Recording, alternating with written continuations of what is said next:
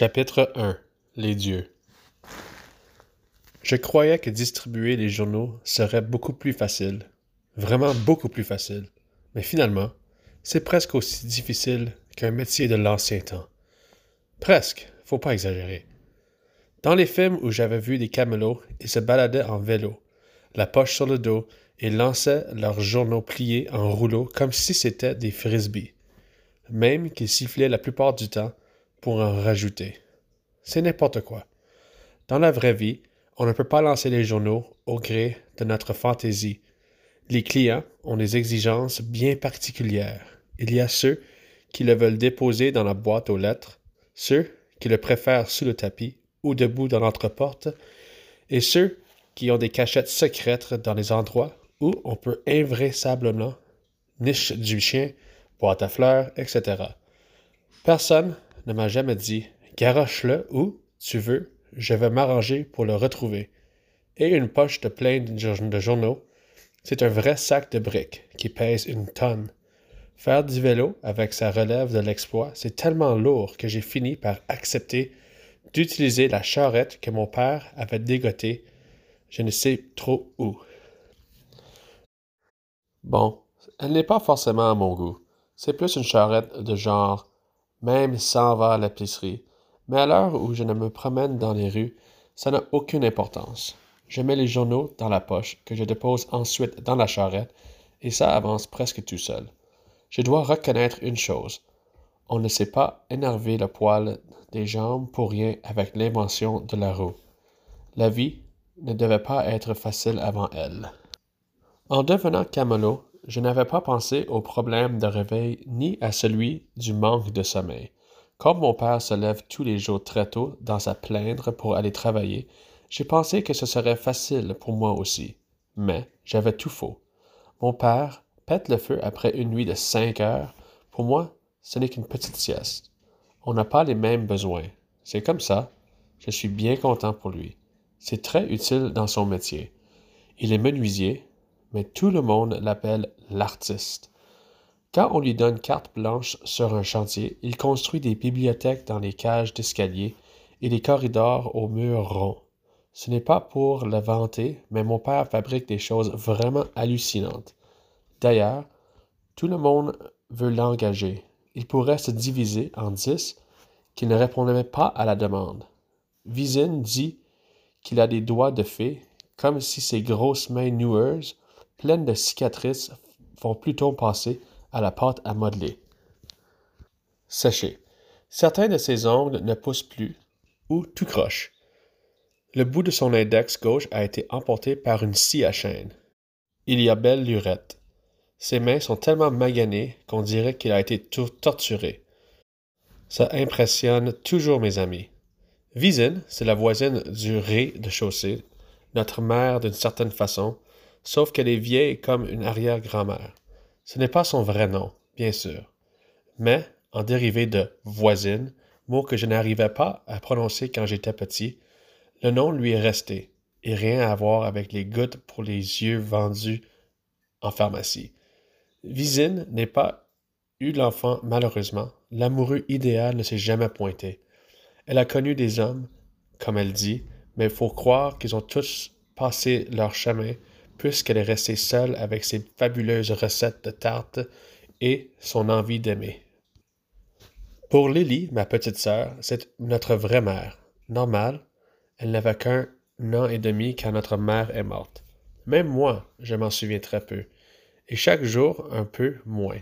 L'image de ma mère est comme ces affiches qui pâlissent au soleil dans la vitrine chez Popo, le dépanneur du coin. Sans photo, j'aurais peut-être déjà oublié son visage. Depuis quelque temps, je l'appelle Marie, comme tout le monde. Le mot maman est une lame qui m'entaille les tripes. Vaut mieux que je l'évite. Il me fait trop mal. Il me donne l'impression qu'elle est encore vivante. En devenant camelot, il m'a aussi fallu d'affronter un adversaire de taille, la nuit. Je croyais qu'en allant travailler la nuit, ne serait plutôt à faire la nuit. Mais je matais le doigt dans l'œil jusqu'au coude. À 5h30 du matin, il fait beaucoup plus froid et plus noir que le jour, sauf l'été, mais il est tellement court que ça ne compte pas. Dans l'air glacial du matin, La noirceur flotte comme dans la suite en suspension. Ça nettoie les boyaux, dit Vizine. Ça donne surtout la trouille et le rhume, si vous voulez mon avis.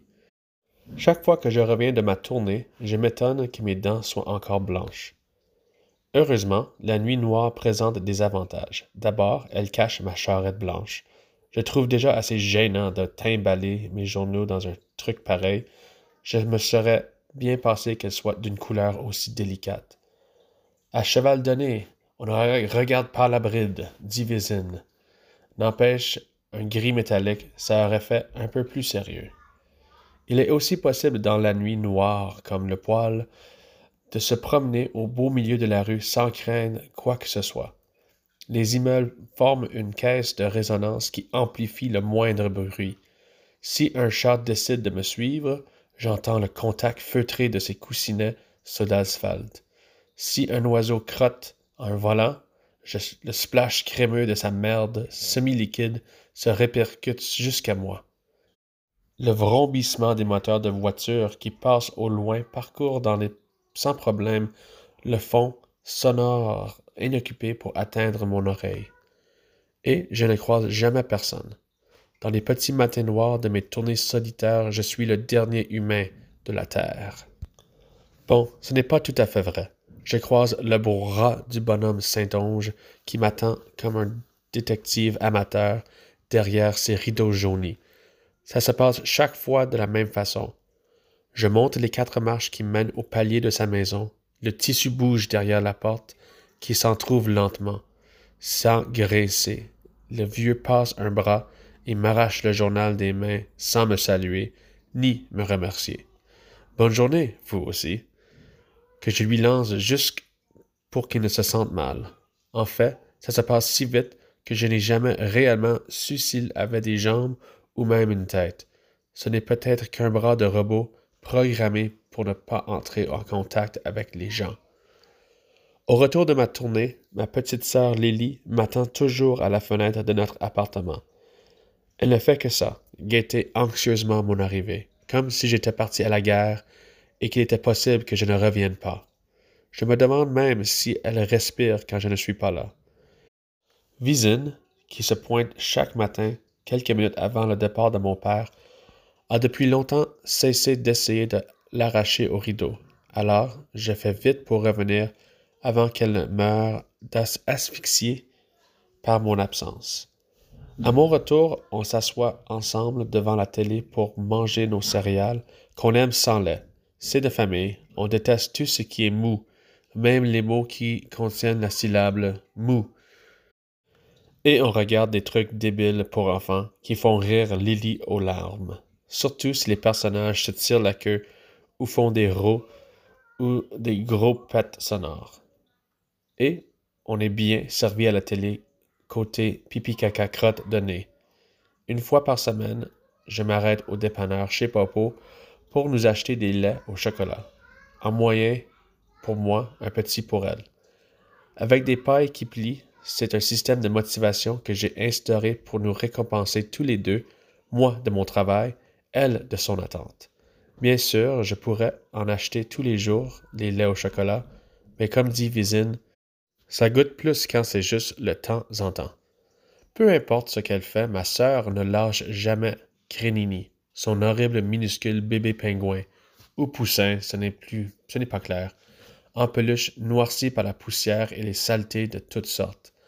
À l'origine, c'était un joli petit toutou rose, tout mignon et tout doux, mais comme elle entraîne partout, pleure dessus, se mouche dedans, il est absolument et irrémédiablement dégoûtant, puisqu'elle n'arrive pas à décider si elle est droitière ou gauchère, elle le balance d'une main à l'autre, toute la journée, et s'en sert comme d'une extension de son corps.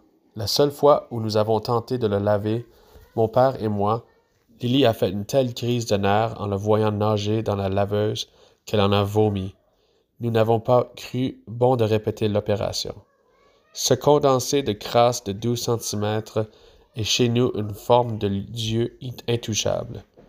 Notre appartement est trop petit, pas très joli, situé dans un quartier beige d'ennui, mais si nous avions vécu ailleurs, il n'y aurait pas eu de de visine juste en dessous, ce qui nous aurait beaucoup compliqué la vie.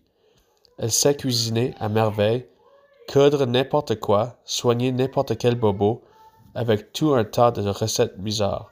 Elle aussi est une sorte de Dieu pour nous, un Dieu présent qui s'occupe vraiment de nous.